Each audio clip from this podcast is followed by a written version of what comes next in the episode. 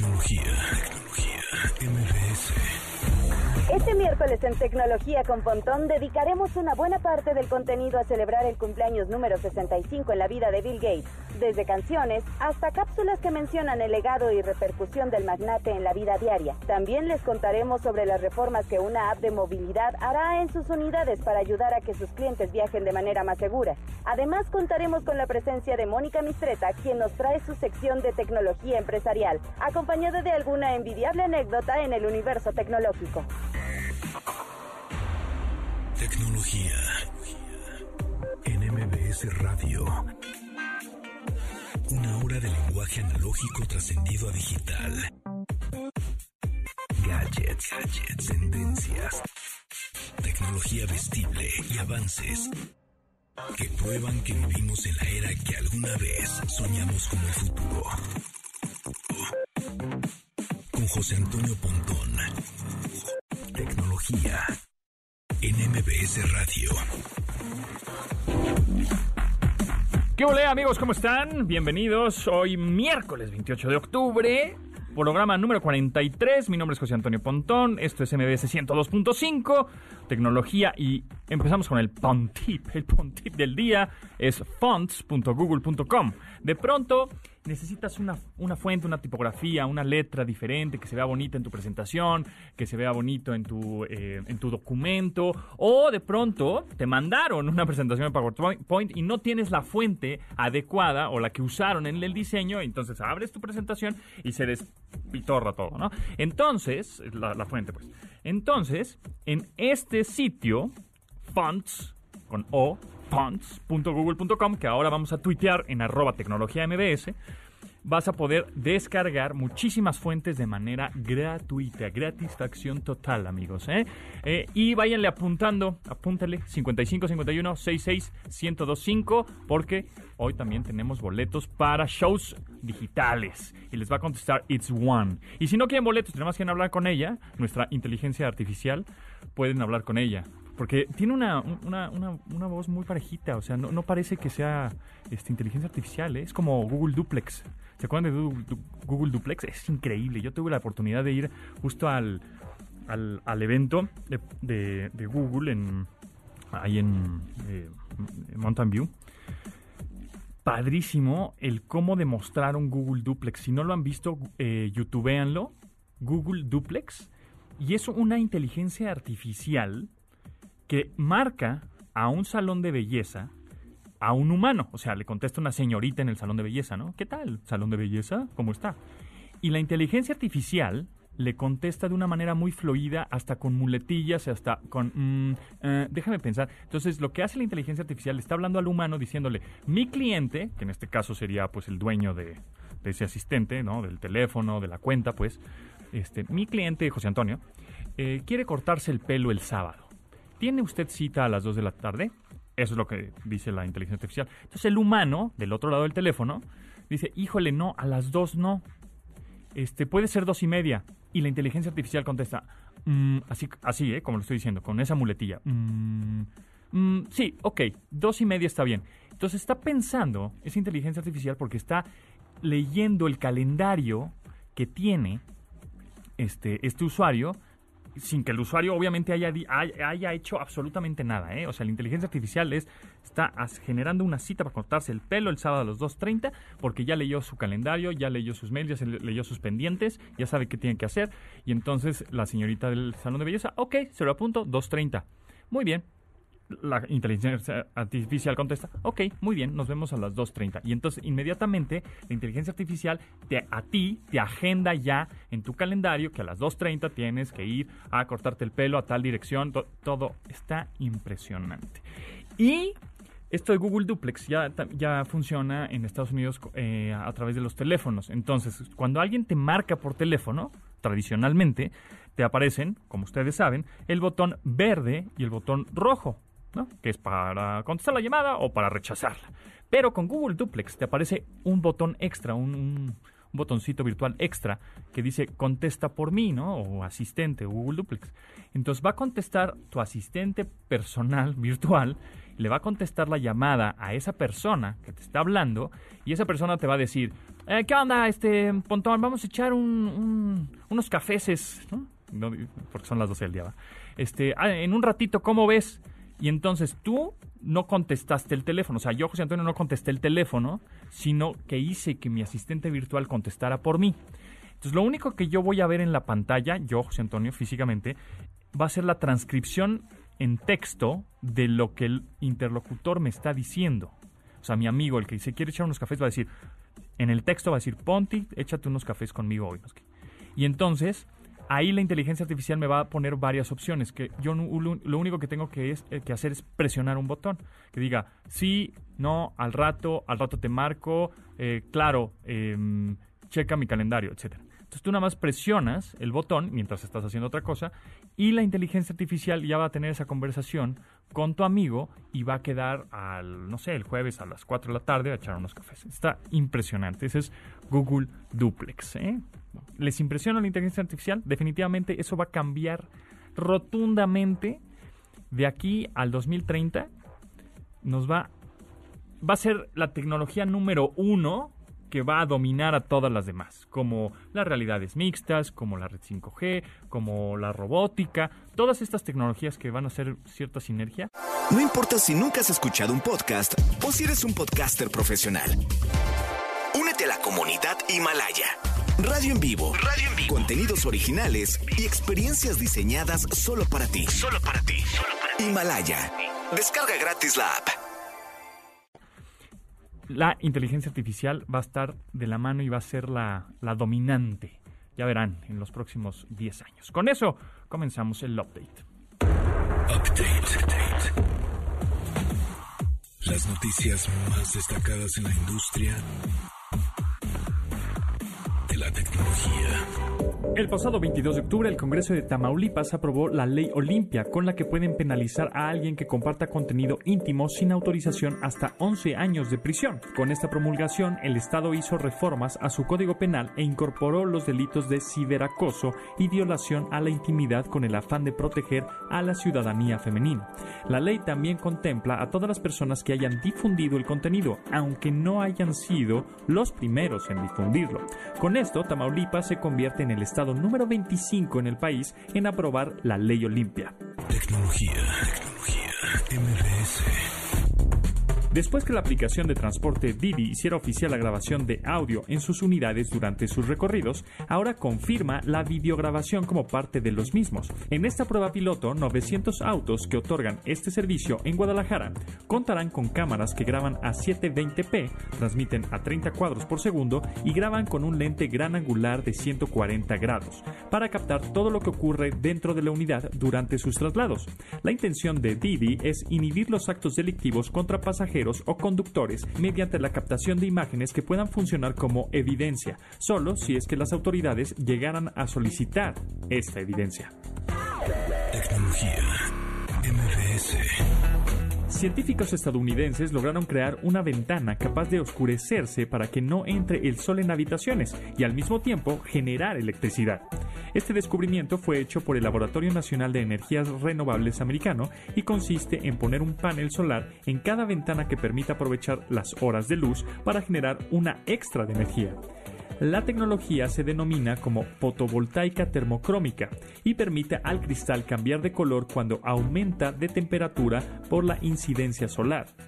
A la par cuenta con células solares fotovoltaicas que puedan generar energía por su cuenta. Este sistema está pensado para abastecer de energía a grandes edificios donde el cristal representa una parte importante de la fachada.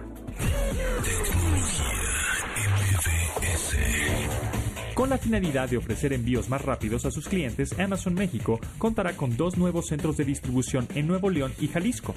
En esta expansión de operaciones en el país, la empresa ubicará tales inmuebles en Apodaca, Nuevo León y Tlajomulco, Jalisco. La tienda en línea más importante en el planeta también dio a conocer la creación de un edificio en el Estado de México junto a 12 nuevas estaciones de entrega en el país, lo que significará la creación de 1.500 nuevos empleos en una inversión superior a los 100 millones de dólares. Tecnología. MBS. Searching.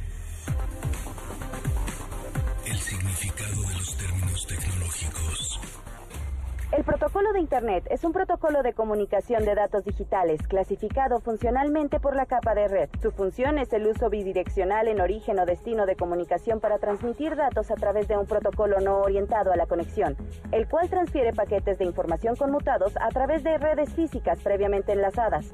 Los datos basados en una red de protocolo en Internet son enviados en paquetes conocidos como datagramas y, a diferencia de las redes TCP, no requieren intercambiar información de control previa a la carga de datos. Sin embargo, el protocolo IP es el elemento común del Internet en la actualidad. Tecnología.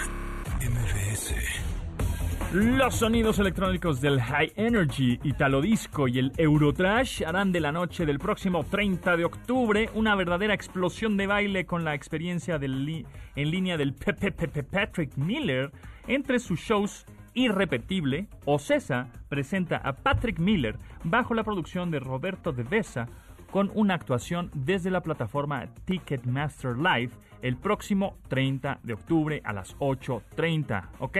Lo único que tienen que hacer es marcar al 55 51 66 1025, decirle a Age One, regálamelo y lo tendrán, ¿va? Venga.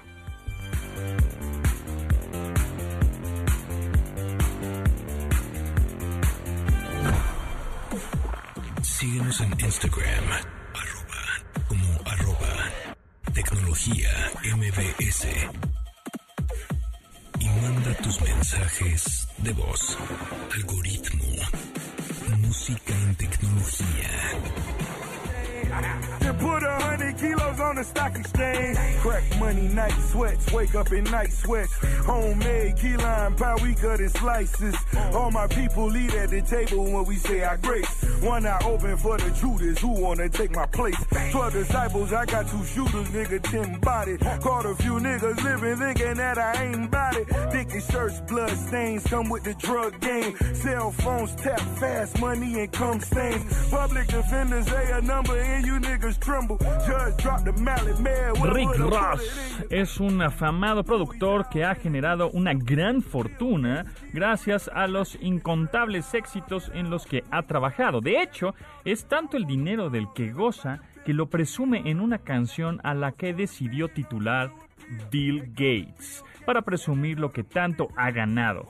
Tanto quiso enfatizar Rick Ross esta idea que eligió lanzar esta canción como sencillo el mismo día en el que el magnate cumplió 60 años, el 28 de octubre de 2015. ¿Qué quiere decir eso, amigos? Que hoy es 28 de octubre de 2020. O sea, se Bill Gates hoy cumple 65 años.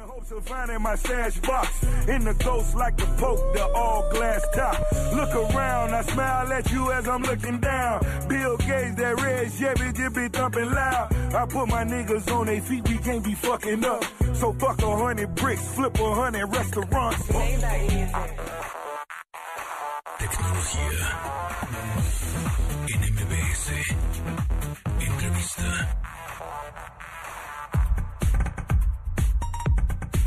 Ahora en esta ocasión nos acompaña Julián Lisenberg, director de operaciones de Geopagos. ¿Cómo estás, Julián? ¿Qué tal, José Antonio? ¿Cómo estás? Un gusto. Muy bien, muchas gracias, gracias por tu tiempo. Y bueno, pues en esta ocasión vamos a, a, platicar un poco acerca de FinTech. ¿Qué es una FinTech?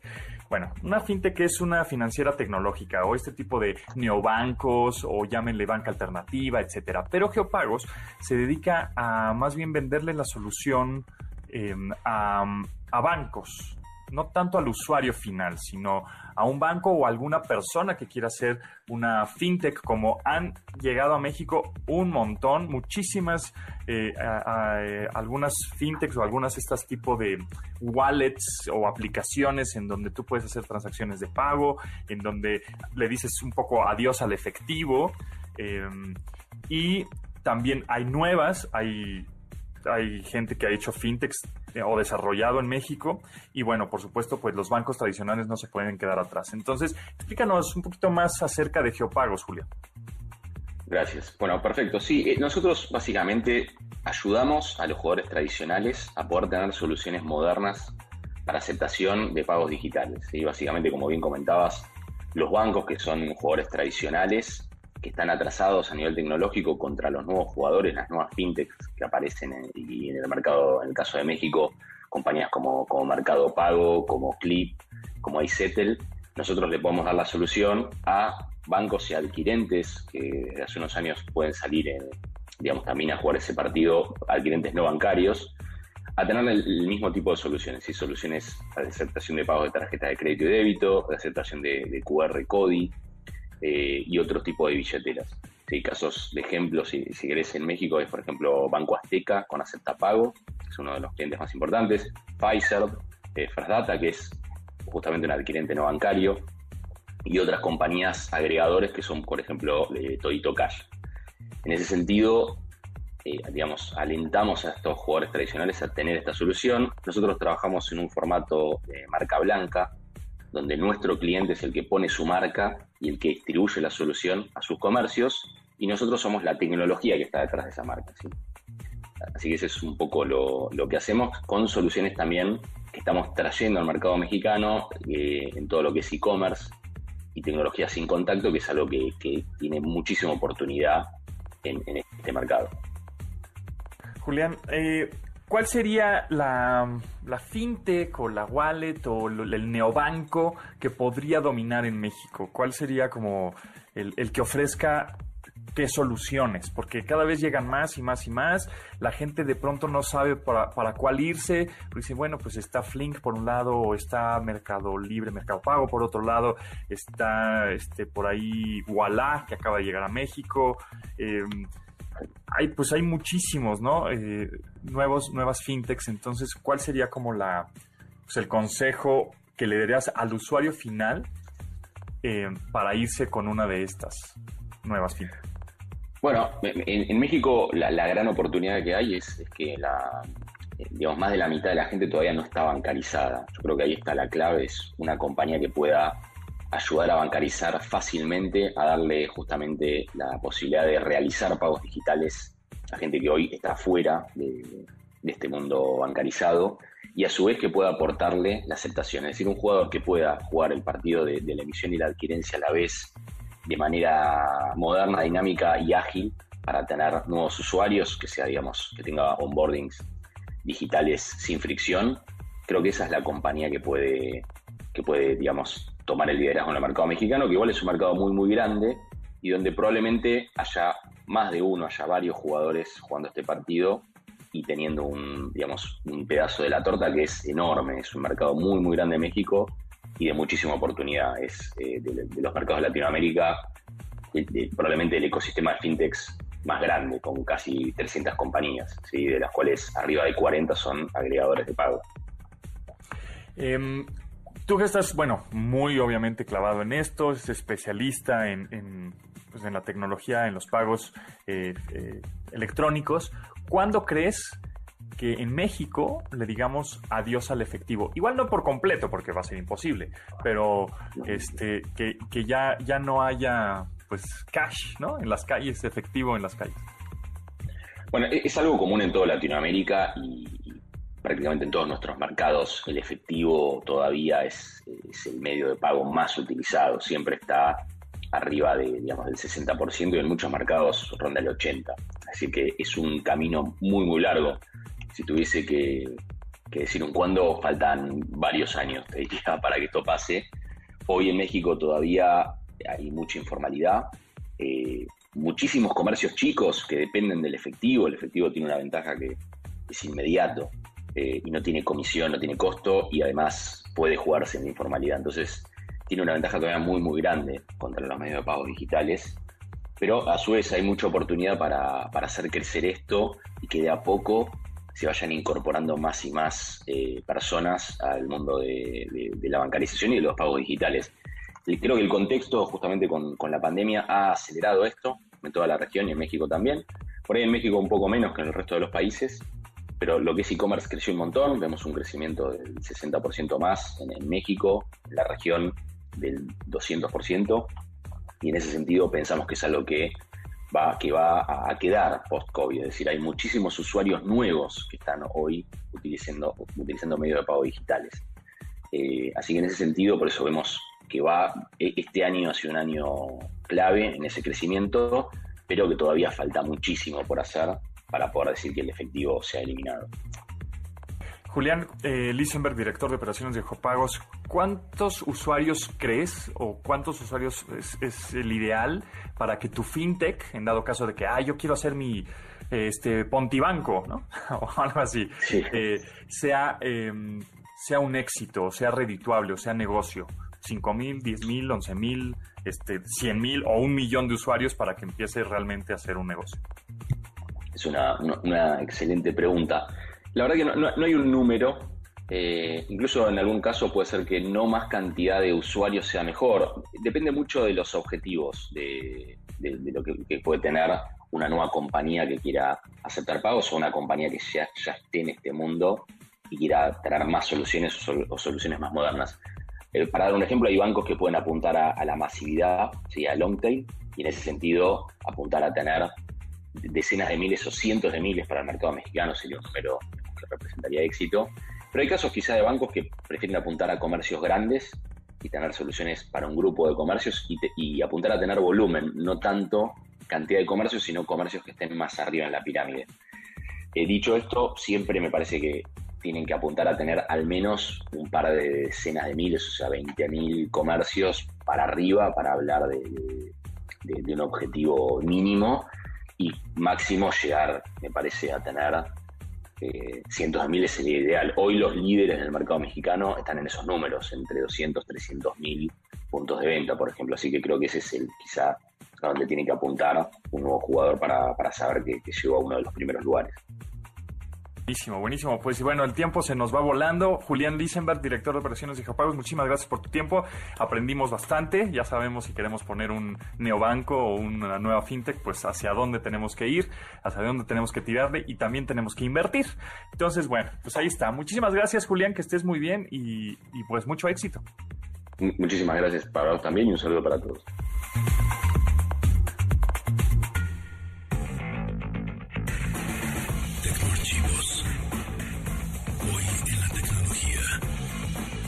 Un día como hoy de 1955 nace en Seattle, Washington, William Henry Gates III. Este magnate, empresario, filántropo, desarrollador de software y polémico personaje cofundó junto a Paul Allen la empresa Microsoft en 1975. Es una de las personas más conocidas que surgieron en los inicios de las computadoras personales, a quien han criticado por sus tácticas de negocios entre muchas cosas más que le han cuestionado en su larga carrera. Casado con Melinda Gates, comparte con ella una fundación que lleva el nombre de ambos, Fundación Bill y Melinda Gates, la cual persigue reequilibrar las oportunidades de salud y educación a nivel local e internacional. Llegó a ser considerado como la persona más acaudalada en el planeta por más de 20 años desde mediados de los 90, aunque ahora ya es el segundo detrás de Jeff Bezos de Amazon. Héroe, villano, amado, odiado, pero el mundo es como lo conocemos gracias a las acciones de un personaje como Bill Gates, quien cumple 65 años el día de hoy. Ordena tu asistente virtual que ponga la alarma de tu dispositivo inteligente. Lunes a viernes, 12 del día, para que no olvides sintonizar MBS 102.5 FM y así actualizar tu vida digital de admirar sus avances, ahora somos relatores de cómo rebasa los alcances de nuestra imaginación. Tecnología. En MBS Radio. Regresamos. I just might be a black Bill Gates in a make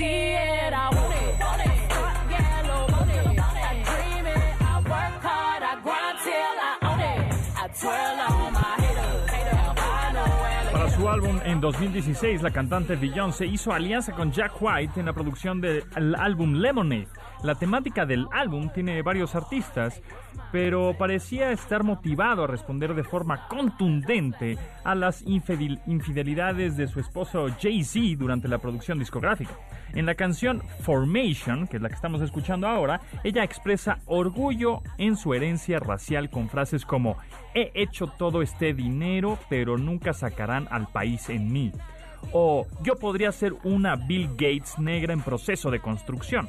Este sencillo incluso se presentó en el Super Bowl de 2016 al lado de Coldplay.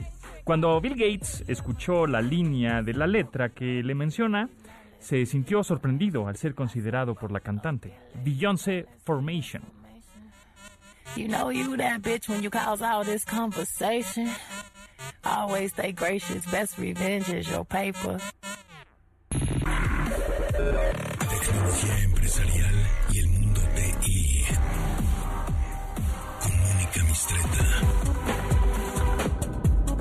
Hoy es miércoles con M de Mónica Mistreta. ¿Cómo estás, Mónica? Muy bien, ¿y tú, Pontis? Bien, todo muy bien. Oye, pues este, tú tienes buenas anécdotas con el señor Bill Gates, que hoy es su cumpleaños, justamente hoy cumple 65 años. Y por ahí me mandaste una foto que vamos a twitteretear y vamos a poner en Instagram de arroba tecnología MBS, en donde sales tú con este señor magnate.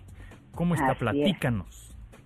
Pues mira, esa no fue mi primera foto con, con Bill Gates, de hecho fue la segunda cuando menos.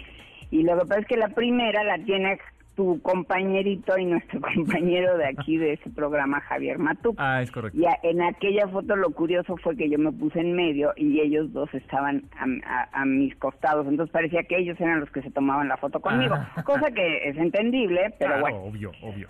Este, pero para platicarte esta anécdota de esa fotografía en particular, esto fue en el 94. De hecho está ahí en la en la foto quedó impresa. Ujú.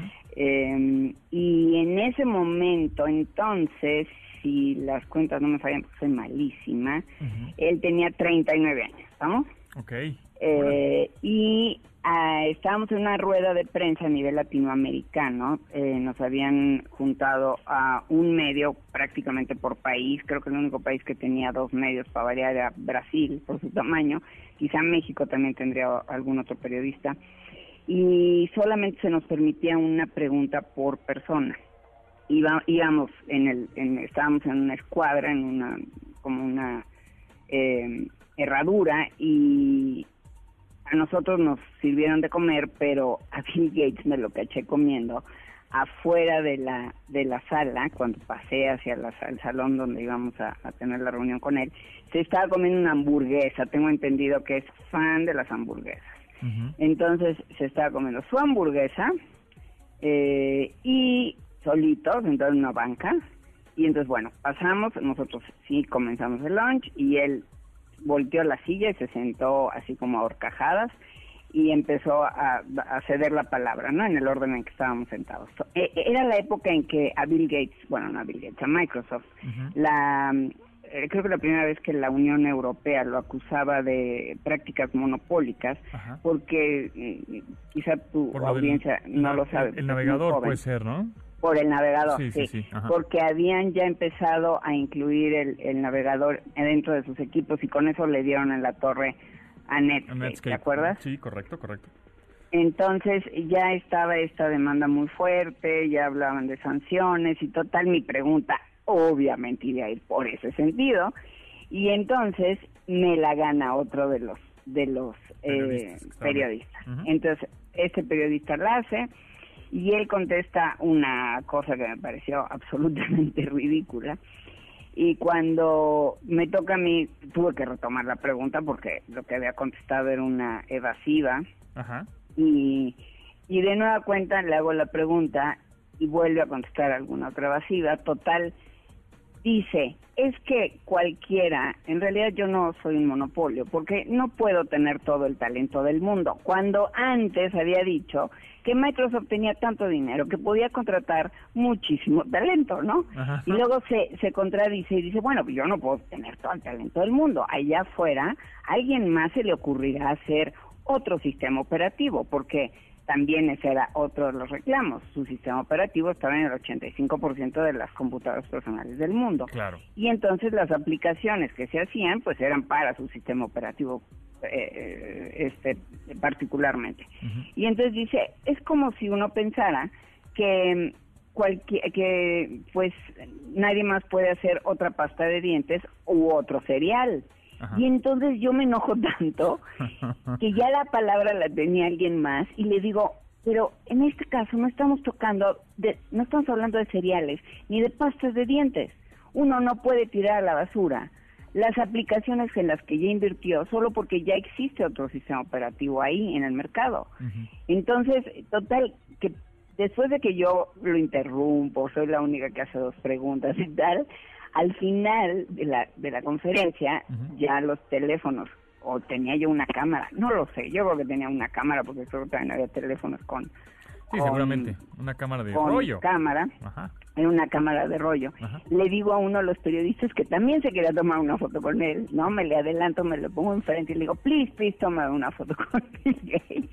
Después de que el tipo me debe haber odiado, pu- probablemente. Y, eh, y bueno, el otro pues lo agarré por sorpresa, no le quedó más remedio que ponerse, me pasó la mano en la cintura, eso sí supo hacer muy bien.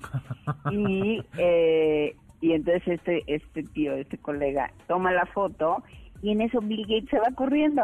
O sea, el pobre hombre que se quiere tomar la foto con él ya no se la Ya tomó. no. Creo que nadie más del grupo se pudo tomar una foto con él y fui la única. Entonces eh, estuvo, esa es como mi anécdota más, en donde más cerca he estado de él. Eh, he coincidido en muchas otras conferencias, pero en esa ocasión entre que hubo este así un poco de odio en el asunto pero bueno era Bill Gates había que tomarse una foto con él anyway ¿Y esto en dónde, en dónde fue? en eh, Florida fue en Miami si no me equivoco sí Y era, Era un- ajá, una presentación de era, algo. Era un evento más amplio era una conferencia que no sé si sigan haciendo para la industria financiera Ujú. creo que era la primera vez que eh, quisieron reunir a la industria financiera de América Latina, o sea, usuarios finales eh, tecno- de tecnología empresarial, no era para usuario de, de- de consumo. Y en el marco de esta conferencia invitaron también periodistas y, eh, y entonces hubo la, la rueda de prensa con, con la prensa de América Latina. Y, y pues ese, ese fue el, el encuentro ahí más cercano que tuvimos con él. Y luego tuviste esta foto en donde sales tú en medio entre Matuk y, y Bill Sí, Gates. esa, fue la antes, primera. esa debe haber sido como el 91 en un Comdex, Ok. que fue una plática que él dio eh, también en el marco del Comdex, eh, en un, era un desayuno para la prensa y la- los analistas. El, el lugar era increíblemente grande, era un, un auditorio enorme, era un desayuno y al final del desayuno él iba a dar su charla. Eh, nosotros nos íbamos a sentar en una mesa donde había dos, Javier y yo, nos íbamos a sentar en una mesa donde había dos periodistas hindús y bueno, indios, y dijimos, no, no, no, mejor acá, porque había unos colegas mexicanos y no se fueran a ofender, ¿no? Ah. Y cuando nos damos cuenta, Bill Gates se sienta con los indios y nosotros, ¡ay, qué coraje! Nos hubiéramos sentado ahí. Eh, y total, de todas maneras, no hizo mucha conversación con los pobres indios que además no creo que no sabían ni qué decirle, como que estaban todos tímidos y se volteaban a ver y no sabían si hacerle conversación. Y en- entonces cuando ya pasa a, a dar su speech, en, eh, da- habla durante, no sé, 20 minutos, 25 minutos, y cuando termina, para variar, ahí vamos Javier y yo a treparnos Para la a donde estaba en el podio y pedimos que nos tomaran una foto. Claro. En esa época también alguien traía una Una cámara. cámara de rollo, claro. Sí, Ajá, y, y pero- rezabas pero que saliera bien, porque pues era la única foto, ¿no? Y que no se velara, Exacto. y que a la, este, que lleva- la llevaras a la Fuji o a la Kodak y que se la revelaran bien. y que no tuvieras los ojos cerrados y que no fuera a salir con los ojos rojos y que si hubiera este eh, el flash hubiera este Sí, pues, tallado Esas en fotos fin. valen más. sí esa foto la debe tener Javier hay que pedírsela entonces pero lo curioso fue que como que no nos no, no encontrábamos acomodo porque era muy pequeñito eh, como que esa área del podio y, y entonces acababa, acabé yo en medio de los dos, entonces era estaba muy chistosa la foto porque parecía que ellos habían venido a tomar una foto conmigo, ¿no? Eh, entonces esa, esas son las dos fotografías que, que por ahí circulan y, y como y si y si internet no tiene este falta de memoria, pues a lo mejor Sí, hasta si no, ahorita, por ahí. ahorita la, ahorita la subimos, ahorita la subimos en arroba tecnología MBS, en Instagram y en Twitter. Muchas gracias, Mónica Mistreta. Hoy miércoles de con M de Mónica Mistreta. Este, nos escuchamos el próximo, ¿no? Sí, sí, sí, el próximo ya voy ahí contigo en vivo. Sí, es que ahorita andas muy chambeadora. Estamos en el sé. IT Masters Con Sí, virtual, ve, no se ve. les olvide. Exacto, exacto, muy bien. Para, para que se conecten, itmasterscon.com. Ah, pues ahí está. IT, IT Masters IT con. Masters.com, con, con de convention, con N de niño, Ajá, punto com. ahí está. Buenísimo. Pues muchas gracias, Mónica. Que estés bien. Gracias a ti. Nos vemos. Chao. Bio.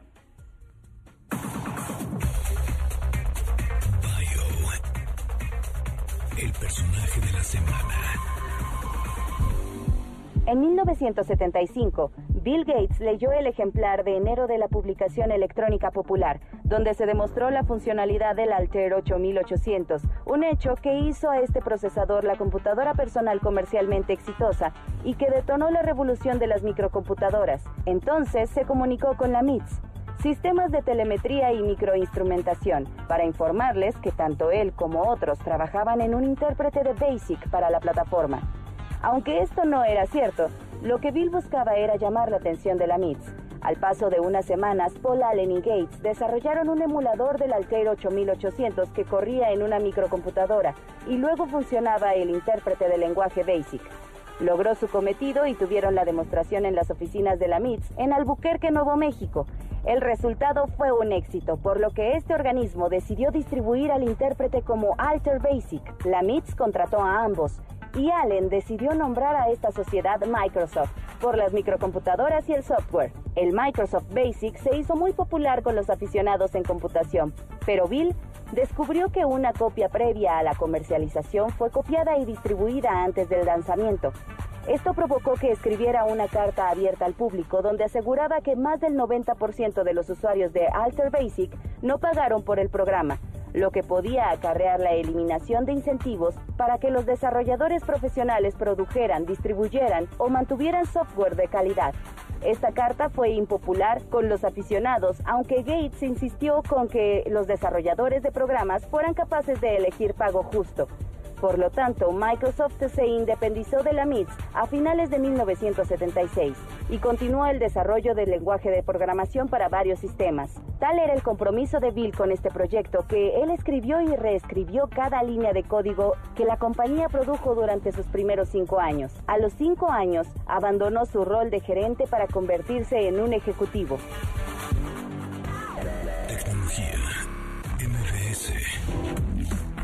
Acompáñanos al evento de Halloween de MBS 102.5, una caravana de autos disfrazados que saldrá de MBS y llegará al Deportivo Venustiano Carranza el próximo sábado 31 de octubre. Para más diversión, también tenemos pases para comediantes Ricardo Gil, el teacher, con el JJ Radamés de Jesús, el Chevy, el Indio Brian, el Alexis, Ojitos de Huevo, es muy chistosos. Yo lo sigo, estoy suscrito a su canal de YouTube. Y pues ya nada más tienen que marcar, marcar al 55 51 66 1025 y decirle It's One. Regálamelo y con eso lo tienen. ¿Va? Ahí está. Gracias. Instagram. Tecnología. MBS. Algoritmo. Música en tecnología. Yeah. It all these and still hating. I used to be ballin', but now I'm Bill Gaten. Got a list full of problems. I tend to them later. Yeah, life is, but I appreciate 'em, man. All these still hating. Yeah, I used to be ballin', but now I'm Bill Gaten. Got a list full of problems. I tend to them later. Yeah, life is, but I appreciate 'em, man. Yeah. It go dark shades. Con un sampleo de Somebody's Gonna of the Man de Barry White, el músico de hip hop Lil Wayne hizo para su álbum en 2010, hace 10 años, I Am Not a Human Being, una canción titulada Bill Gates.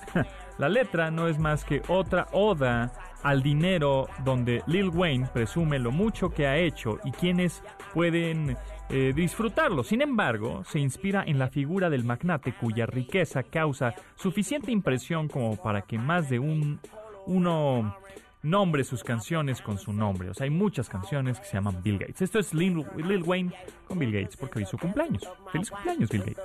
I you.